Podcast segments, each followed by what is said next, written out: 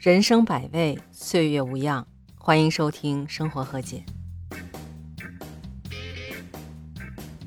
哎，来了，盒子在北京向你问好。我刚才看新闻说，这个四川泸定地震已经造成七十四人遇难了，好惨啊！哎呀，想想长这么大，我还挺幸运的，基本上没有经历过地震。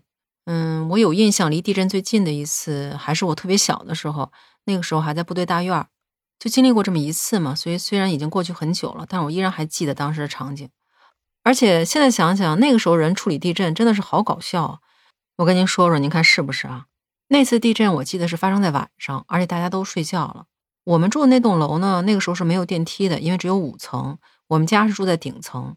当时我还挺小的，可能也只有几岁。我当时并没有感觉到地震，是我父母当时把我叫醒的。然后我当时醒来之后还很懵，就问我妈说：“这是发生什么了？大家都怎么了？”然后她就赶紧告诉我说：“地震了。”我可能也是睡糊涂了，就问了一句：“地震是什么呀？”现在想想都挺可笑的，都那么危急，都地震了，我还问地震是什么？而且当时地震发生的时候，天气可能有点冷了，所以我就记得我妈当时拿了好多东西，又拿被子，又拿衣服，然后抱了一大堆东西。结果到楼下就发现所有的邻居都下来了，也都抱着被子。当时大家都坐在一个比较开敞的一个空间里，我印象中好像是一个楼边上的菜窖上吧，一大堆人坐在一起，有大人有小孩。然后坐了一会儿，我就记得我妈说：“哎呀，对了，我有一个什么什么东西没拿，她要上去去拿去。”而且还就这么做了。等她取完东西回来，我们这几十号人就抱着一堆被子，在这深秋的晚上一直在外面等了得有半个小时。结果大多数人发现，哎，好像不地震了，所以大家又抱着被子又回家睡觉去了。您说这个搞笑不搞笑？反正我现在想起来那个场景，哎，实在是。您说要是真地震了，就这样，估计也跑不出去吧？又取东西又拿东西，而且关键他们坐的那个位置还在楼中间，楼一旦塌了，不把他们也砸在里头了吗？所以，如果您真遇到地震的时候，甭管是一开始大还是小。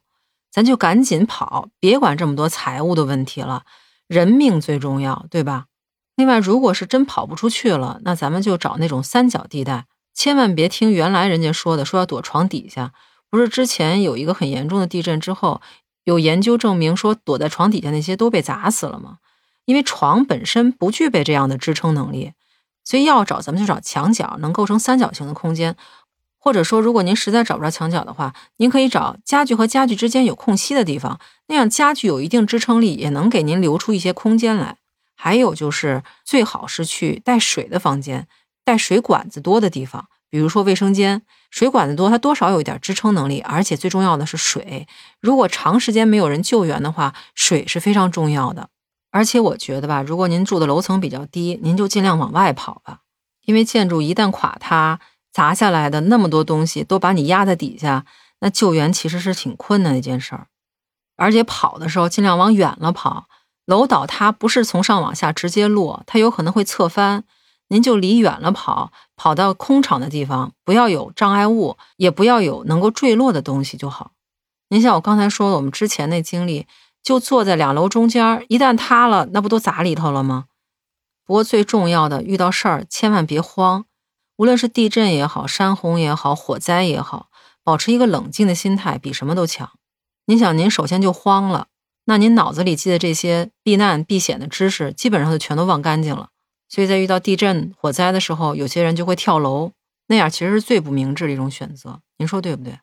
其实我也不是专家，前面这些都是我在网络里了解到的一些比较实用的方法。所以，哎，还是希望不要有地震，不要有灾难吧，平平安安的比什么都强。对吧？如果您有什么特别好的自救方法，也欢迎您在评论区告诉我。那今儿咱们就聊这么多吧，下期见，拜拜。